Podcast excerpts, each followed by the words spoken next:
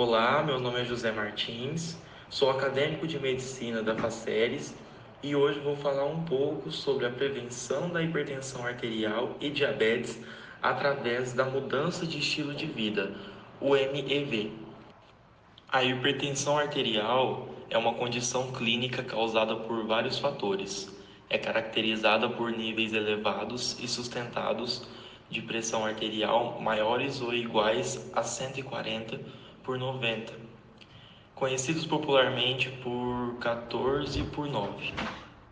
Associa-se frequentemente às alterações funcionais e estruturais dos órgãos-alvo, o coração, o cérebro, os rins e os vasos sanguíneos, e às alterações metabólicas, com o aumento do risco de eventos cardiovasculares fatais e não fatais. É fator de risco de várias doenças, como infarto, derrame cerebral, doenças nas veias e artérias e doenças nos rins. A hipertensão arterial é um grave problema de saúde pública no Brasil e no mundo. Sua prevalência no Brasil varia entre 22 e 44% para adultos, uma média de 32%, chegando a mais de 50% para indivíduos com 60 a 69 anos e 75% em indivíduos com mais de 70 anos. Apesar de apresentar uma redução significativa nos últimos anos, as doenças cardiovasculares têm sido a principal causa da morte no Brasil. Agora falando da diabetes, a diabetes mellitus é um nome dado a um grupo de distúrbios metabólicos que resultam em níveis elevados de glicose no sangue conhecido popularmente como açúcar alto no sangue. É, existem vários tipos e várias causas da diabetes.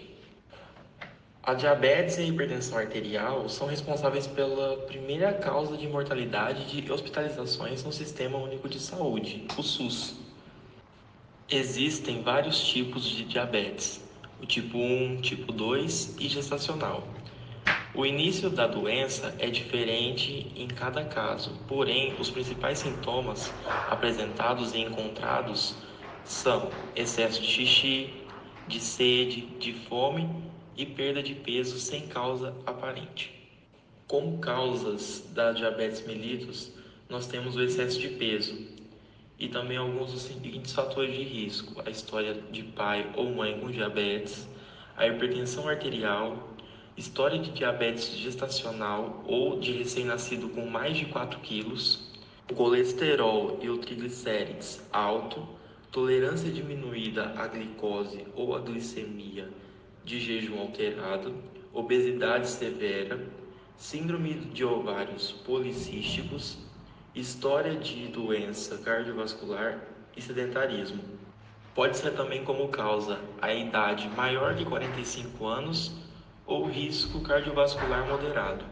Para a prevenção, as pessoas com fatores de risco para diabetes mellitus deverão ser encaminhadas para uma consulta de rastreamento e solicitação do exame de glicemia. Pessoas que apresentam resultados negativos podem ser testadas a cada 3, 4 ou 5 anos. Agora que vocês já sabem dessas doenças, a mudança de estilo de vida, o MEV, tem como objetivo diminuir os fatores de risco para doença cardiovascular e reduzir a pressão arterial. Deve-se iniciar um processo de educação em saúde no qual a pessoa é motivada a adotar comportamentos que favoreçam a redução da pressão arterial e controle da glicemia. Essas medidas sugeridas terão impacto no estilo de vida e sua implementação dependerá diretamente da compreensão do problema e da motivação para implementar mudanças no seu estilo de vida. Agora, como prevenção à hipertensão arterial e diabetes, temos a prática de exercício físico regularmente, uma caminhada por pelo menos 30 minutos diários, é, manter uma alimentação saudável o peso controlado, consumindo frutas, verduras e reduzindo o sal, açúcar e gorduras, assim evitando também o consumo de bebidas alcoólicas e não fumar. Pessoas com histórico familiar dessas doenças devem redobrar os cuidados.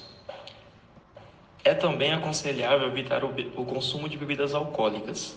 Quando não for possível, recomenda-se um consumo de álcool moderado. A hipertensão arterial e a diabetes são doenças crônicas silenciosas. É muito importante que faça uma checagem regular para prevenir e evitar essas doenças. Esse material foi produzido pelos alunos da turma 16 da Faculdade de Medicina Faceres. Muito obrigado aos ouvintes pela atenção e em caso de dúvidas, consulte a UBSF mais próxima.